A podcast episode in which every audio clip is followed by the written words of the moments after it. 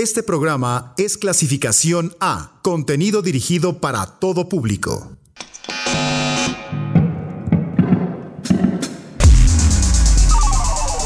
Los hechos fuera de la banda. La historia alrededor del disco.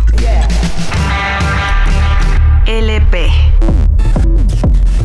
Revisamos el disco, la música y su historia.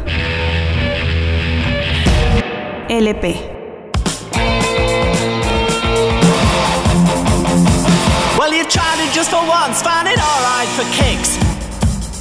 The Buzzcocks, Singles Going Steady, IRS Records 1979.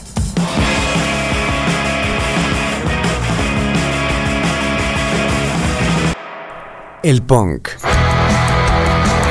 Esa mítica criatura salvaje y agresiva que apareció a mediados de la década de 1970 como punto de ruptura en la historia del rock.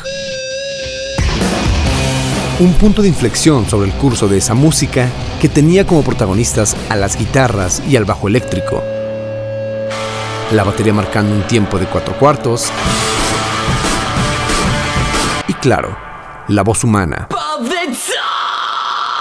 Más desgarradora y desentonada y furiosa que nunca. Y en este salvaje ecosistema musical existió una banda inglesa que estuvo ahí desde el inicio, primero como espectadora y enseguida como protagonista.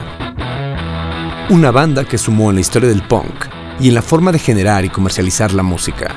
Pioneros de este género, The Buzzcocks.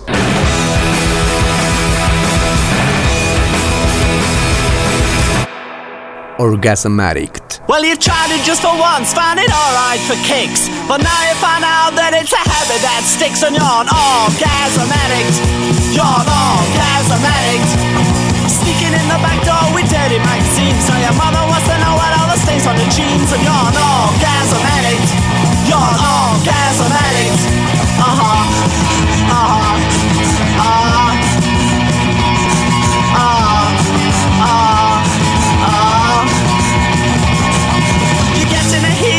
You're getting assault, but you're still keep it beating. You meet to pulp and you're an orgasm addict. You're an orgasm addict. You're a Casanova, you're a no Joseph. It's a live on a fucking yourself to death. Orgasm addict. You're an orgasm addict. Uh huh. Uh huh.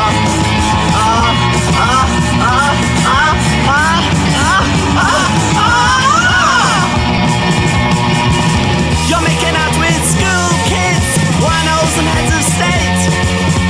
You've even made it with a lady who puts the little plastic bombings on the Christmas cakes. Butchers, assistants, and bellhops. You've had them all here and there. Children of God and the joy strings. International women with nobody hair. Ooh, so you're asking in an alley and your voice ain't steady. The sex mechanics are off, you're more than ready. You're an orgasm You're an orgasm addict. Johnny won't fuck you always and always. He's got the energy, he will amaze. He's an orgasm addict. He's an orgasm addict. He's always at it. He's always at it. And he's an orgasm addict. He's an orgasm addict. What do I get?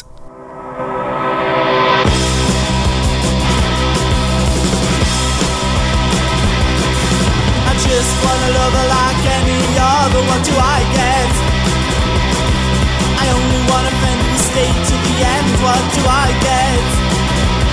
What do I get? Oh, what do I get? What do I get? Oh, what do I get? I'm in distress. I need a. What do I get? Make, I just need a break. What do I get? What do I get?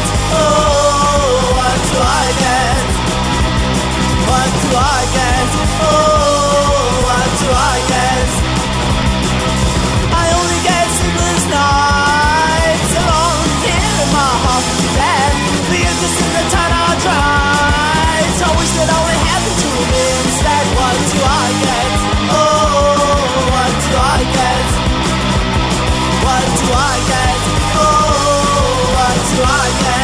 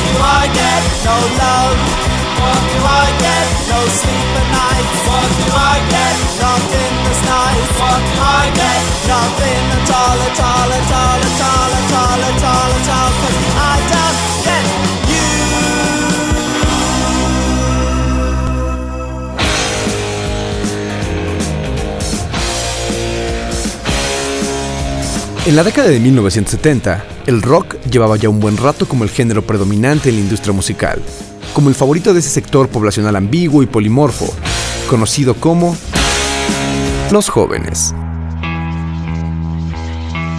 En él se ubicaba la vanguardia y la innovación en términos musicales, pero como ocurre en todos los procesos, de repente parecía no ser suficiente, y empezaron a ocurrir cambios que al final resultarían en algo distinto. Desde inicios de los años 60 había una vertiente del rock, el garage, que pugnaba por composiciones sencillas y menos elaboradas, pues pretendía ser una respuesta a lo que el rock ya parecía representar. Una maquinaria gigante de consumo y de patrones estéticos que obedecían a los intereses de una industria. Muchos rockeros se decían cansados del pretencioso sonido del rock progresivo. Ese garage, representado por bandas tales como The Seeds, The Stooges,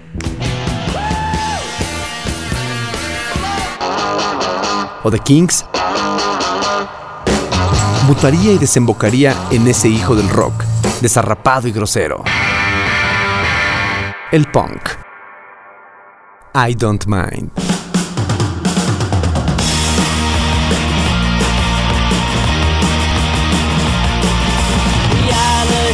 A dream. A game in which I seem to never find out just what I am. I don't know if I'm an actor or ham, a shaman or sham. But if you don't mind,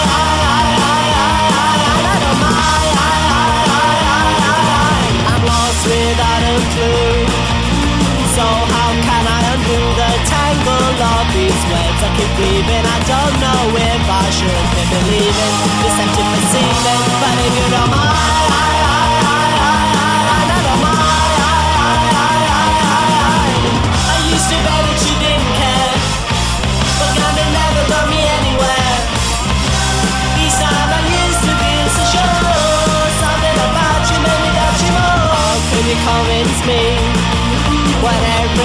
I see just makes me feel you're putting me down And if it's true, this pathetic cloud will keep hanging around That's if you don't mind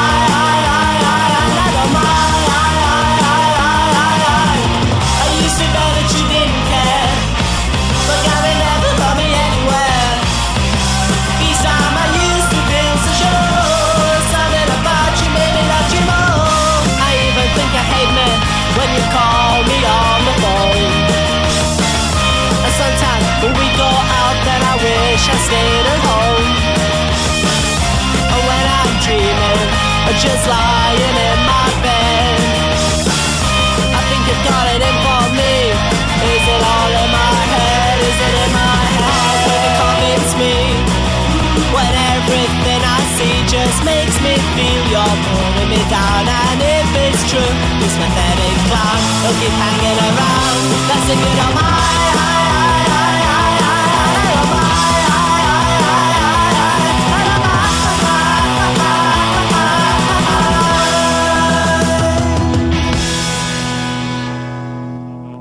Love You More. I'm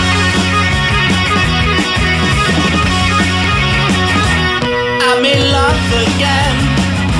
Been like this before. I'm in love again. This time's true, I'm sure.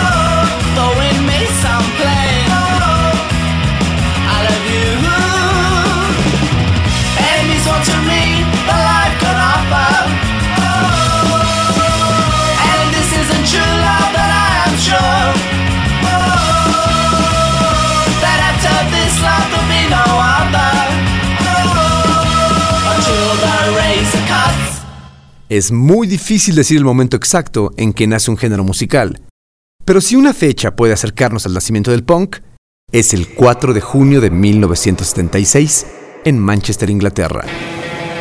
En un pequeño teatro, Lesser Free Trade Hall, esa tarde ocurrió el primer concierto de una banda llamada Sex Pistols, liderada por Johnny Rotten. El repertorio de esa tarde no es relevante. El mismo Rotten ha dicho cientos de veces que no recuerda nada especial de ese recital. Pero de algún modo influenció e inspiró a todos los asistentes, pues la mayoría de ellos inició su propia banda poco tiempo después. Entre los asistentes, que no superaba las 40 personas, podemos destacar a Stephen Patrick Morrissey, sí, el que serían los futuros Smiths, Peter Hook y Bernard Sumner, que más adelante fundarían a Joy Division y después a New Order. Mark E. Smith, de The Fall, Mick Hucknall, de Simple Red, y el legendario Tony Wilson. Modesto presentador de un canal pequeño de televisión, que más tarde fundaría de Hacienda, el club que sería la cuna de la cultura rave. Y claro, ahí estaban Pete Shelley y Howard Devoto de Buzzcocks, quienes organizaron el evento y que originalmente serían teloneros, pero llegaron tarde y ocupó su lugar una banda, Solstice, a la que nadie recordaría jamás.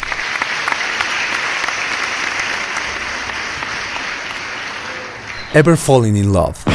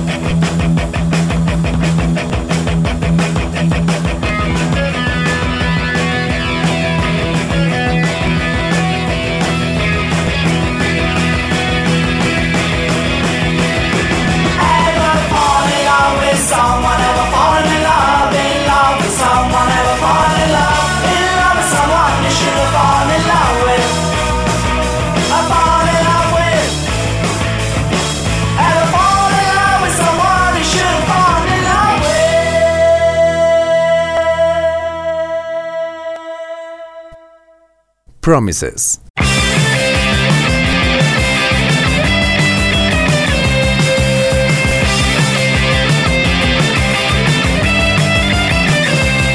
Ah, on my side. We played the game strictly to our rules. We let the feel a love affair, which made all other. Oh, how can you ever let me down? How can you ever let? if you ever let me down. These promises are made for us. We promised that we'd always have time for each other whenever I needed you tonight. We promised to be true, there'd be no other. We promised that forever we would care. Oh. How can you ever let me down? How can you ever let could you ever let me down? These promises made for us.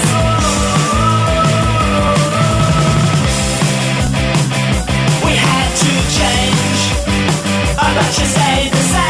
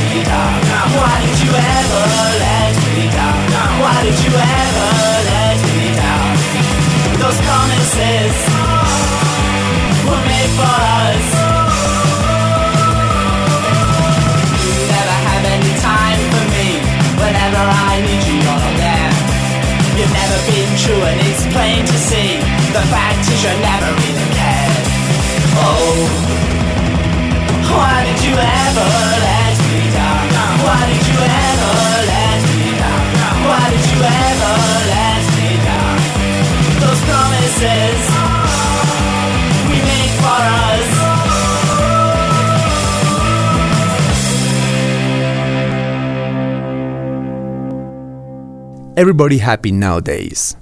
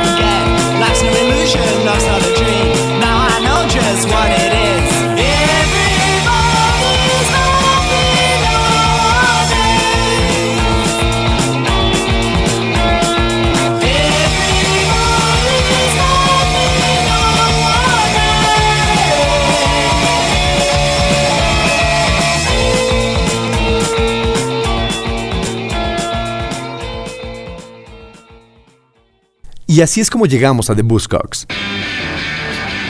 En este contexto, en el que ya sentía la necesidad de nuevos caminos en la música, y en el que ya tenía nombre quienes serían los protagonistas del mismo. Peter McNish, estudiante de electrónica, que sería conocido después como Pete Shelley, respondió un cartel hecho por Howard Devoto, estudiante de filosofía, quien solicitaba miembros para formar una banda. Una vez hecha esta dupla, sumaron a Steve Deagle en el bajo y John Maher en la batería. Shelley tocaba la guitarra y Devoto era el cantante. En una revista vieron un anuncio con la frase It's the boost, cock, donde buzz se refiere al golpe de adrenalina que da el escenario y cocks a amigos. Así nació el mítico nombre de la banda. En el aún pequeño Manchester de 1976, los Buzzcocks conocieron a Johnny, el podrido vocalista de los Pistols. Y fueron ellos quienes organizaron el famoso concierto en el que originalmente serían teloneros. Ya dijimos antes que llegaron tarde y no actuaron. Pero unas semanas después, el 20 de junio, se llevó a cabo en el mismo sitio una segunda fecha, en la que ahora sí tocaron los Buzzcocks e iniciaron su propia leyenda. Por cierto, un mes después, el 4 de julio, tocaron por primera vez The Ramones en Inglaterra. Pero como el mismo Shirley ha dicho, si Jesucristo nació en Belém, el punk británico nació en Manchester en aquel junio del 76.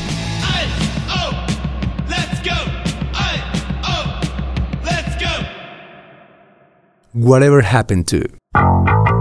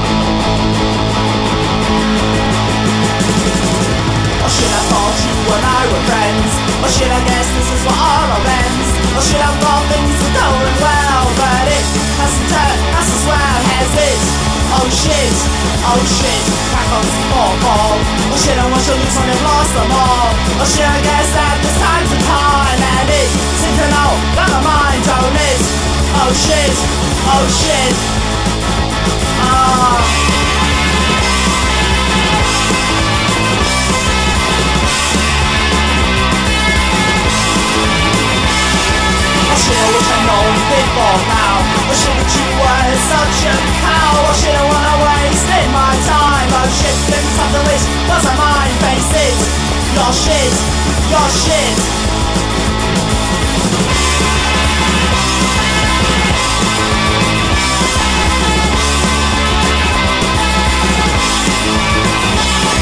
Oh shit, I wish I'd known a bit more now. Oh shit, that you were such a fucking cow. Oh shit, I wanna wasted my time. Oh shit, just something gonna never be mine. Find me, your shit, your shit, your shit. And me.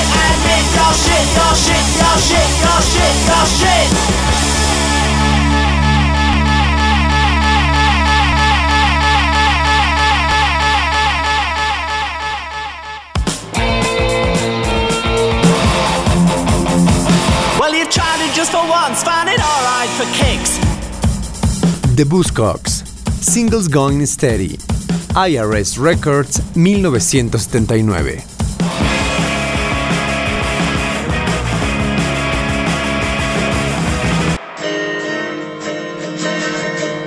LP.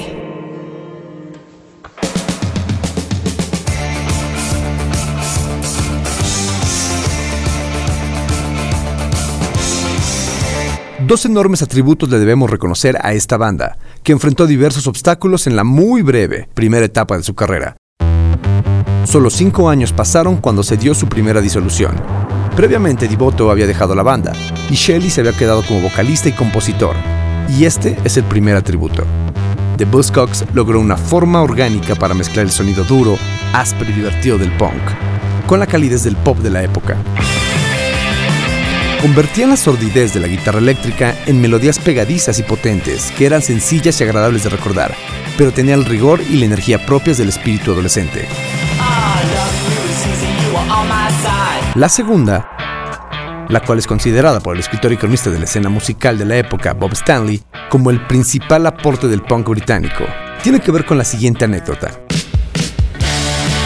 La banda comenzó a darse a conocer después de lo ocurrido con los Sex Pistols, y entonces, a inicios de 1977, entraron a las oficinas de la Virgin Records de Manchester, con unas cajas en las que llevaban copias de su EP, Spiral Scratch, discos que ellos maquilaron, empaquetaron y ahora deseaban vender. Se adelantaron a la época del crowdfunding. Con la ayuda de sus amigos, reunieron 500 libras y produjeron este singular EP. Inventaron el método Do It Yourself. O hazlo tú mismo. Dieron el ejemplo de cómo una banda puede liberarse de las disqueras. Les costó un buen esfuerzo, pero lograron vender 16.000 copias de este trabajo e inauguraron, sin saberlo, la era del indie, de la autoproducción y los proyectos autogestionados. Filosofía que 40 años después, 40 años después, continúa vigente y perfeccionándose.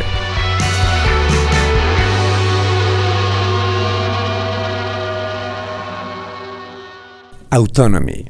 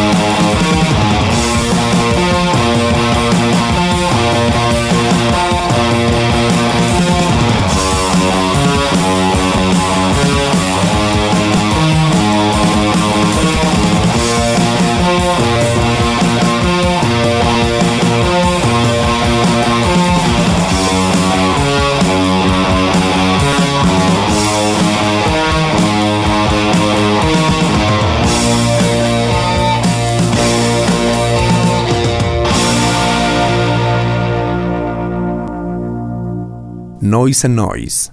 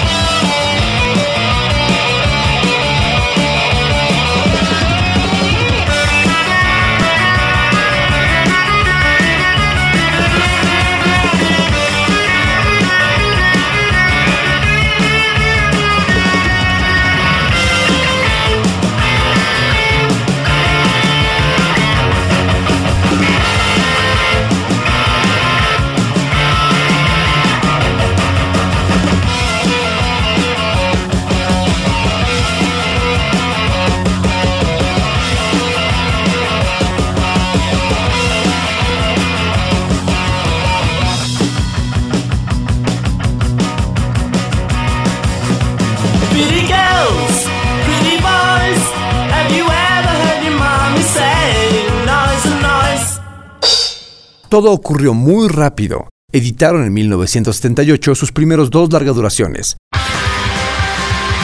Another Music in a Different Kitchen, que alcanzó el número 15 en las listas británicas, y Love Bites, que llegó al número 13. Luego, en el 79, A Different Kind of Tension, que obtuvo el número 26. Y finalmente, también en el año del 79, Singles Going Steady, que incluía temas nuevos y algunos sencillos que habían sido lanzados previamente en solitario. Además, este disco sirvió como una carta de presentación para la banda en Estados Unidos. Uno de esos sencillos fue la canción que habla de un tal Johnny, quien solo piensa en sexo y en cómo obtenerlo para tener orgasmos hasta morir. Orgasm Canción que, claro, fue censurada por la BBC, pero en la edición del sencillo fue acompañado de una portada hecha por Linder Sterling y Malcolm Garrett, donde un collage muestra un torso femenino desnudo, y en lugar de cabeza tiene una plancha, y por pezones tiene dos sonrientes bocas.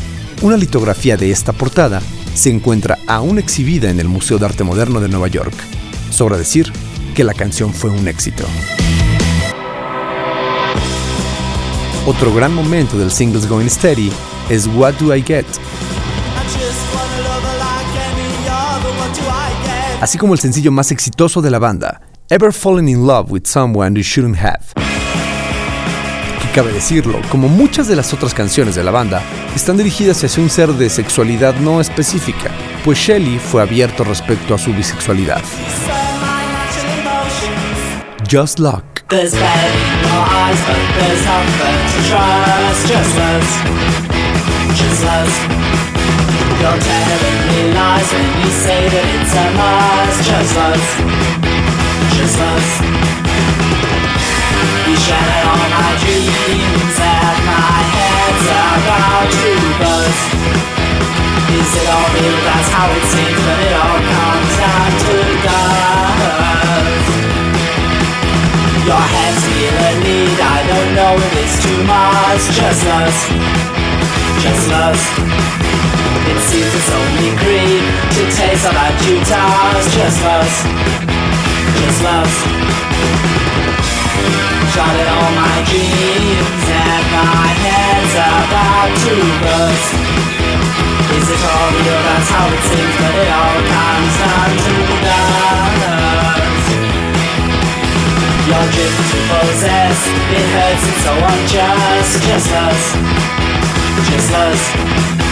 If nothing matters less, then I wouldn't make a fuss. Just us, just us. I was slow to catch on, and that just makes it worse. If passion is a fashion, then emotion is our curse.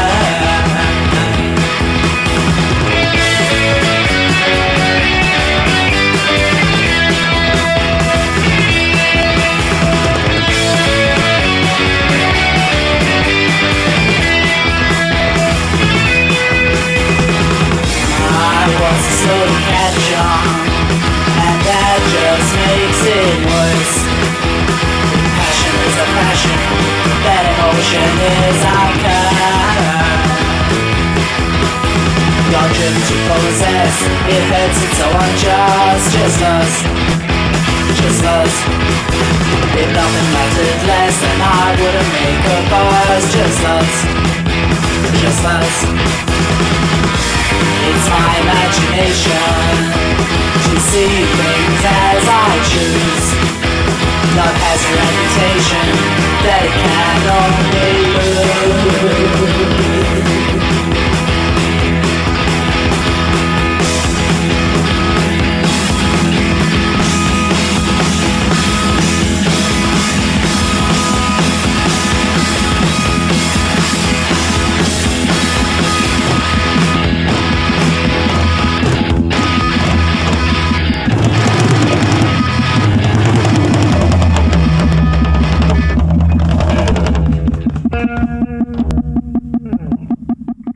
Lipstick.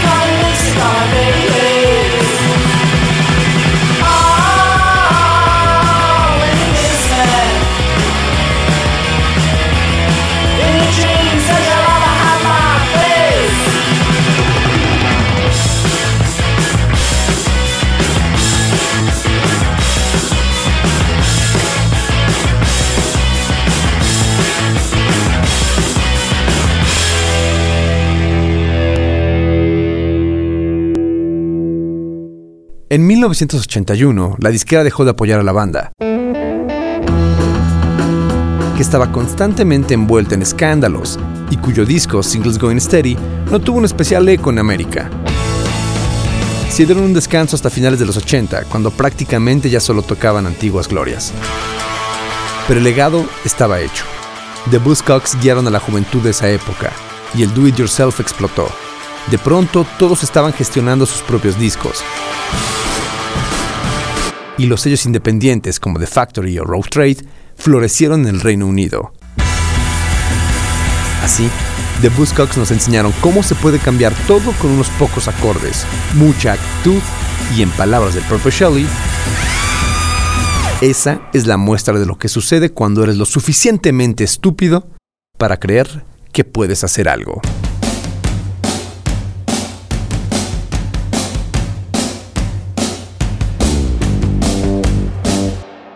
Why can't I touch it?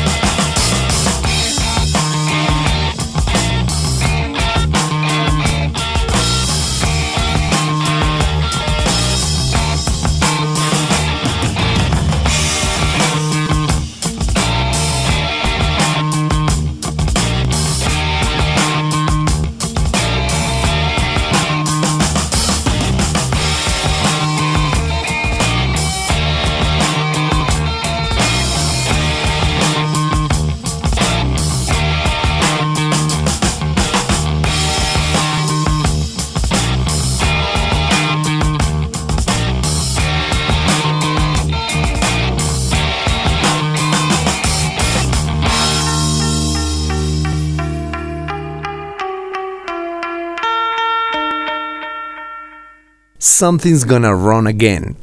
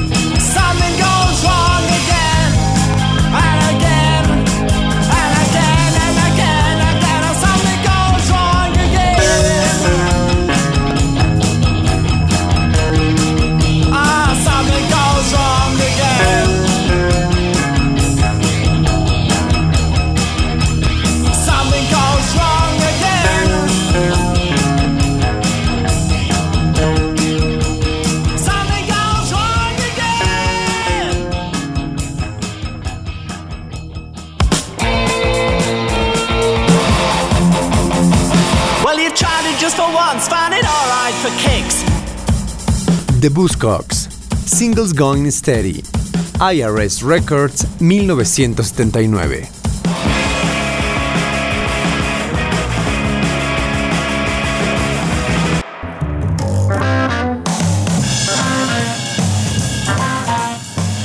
Un recorrido por el pulso del Mississippi, desde su amargura y su sentido lamento, hasta la explosión de voces y guitarras pantanosas.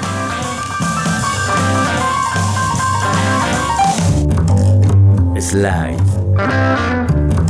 La esencia del blues.